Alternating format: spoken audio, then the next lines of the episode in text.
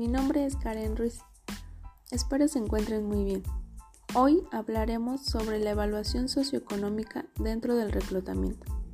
Bienvenidos. Un estudio socioeconómico es un documento que nos permite conocer el entorno económico, social, cultural y laboral de una persona. Dicho documento se enriquece con información adquirida en la entrevista domiciliaria investigación y validación de referencias. La información es recabada a través del candidato y de terceros, como vecinos, jefes inmediatos, compañeros, etc. Ahora bien, su objetivo principal es corroborar la información proporcionada por los candidatos en sus solicitudes de empleo y previas entrevistas. Los estudios socioeconómicos permiten a la empresa conocer las necesidades y perfil a detalle de cada postulante, así como su honestidad y valores.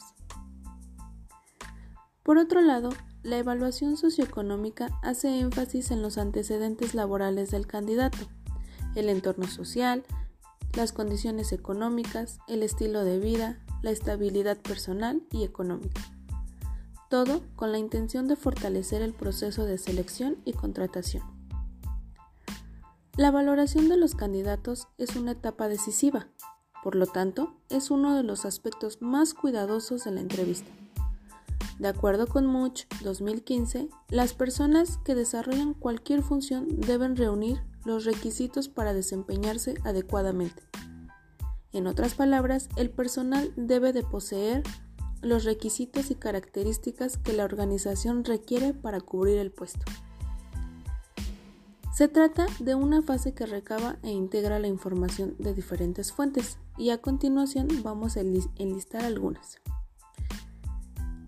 La evaluación de las pruebas psicológicas y de conocimiento en correlación con la información recabada en la entrevista la verificación de la información proporcionada por el área de recursos humanos de la organización sobre la selección de candidatos con mayores posibilidades de ocupar el puesto, de acuerdo con su perfil y habilidades.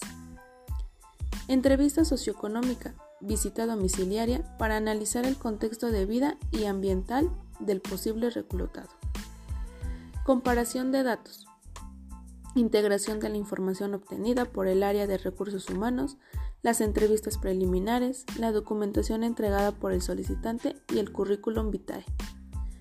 Análisis de referencias laborales y personales, llamadas a las personas directamente implicadas, jefes directos de otros trabajos y referencias señaladas por el candidato. Reconocimiento médico. Evaluación general para identificar si su estado médico le permite desempeñar con eficiencia la función para la que será contratado. Dependiendo del tipo de estudio, se coteja la documentación y recabamos la información relevante.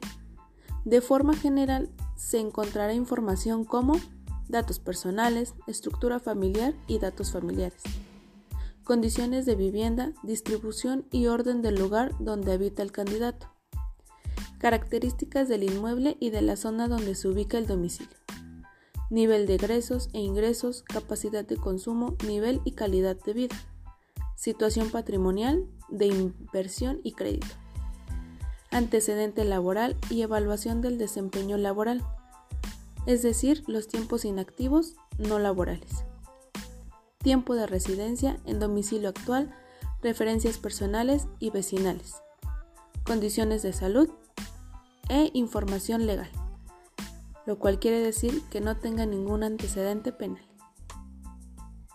Por último, y no menos importante, alguna recomendación que me atrevo a dar es que es muy importante contar con una evaluación socioeconómica, ya que esto nos permite conocer un poco más a nuestro personal, con la finalidad de hacer que nuestras empresas no se desvíen de sus objetivos y valores. Muchas gracias.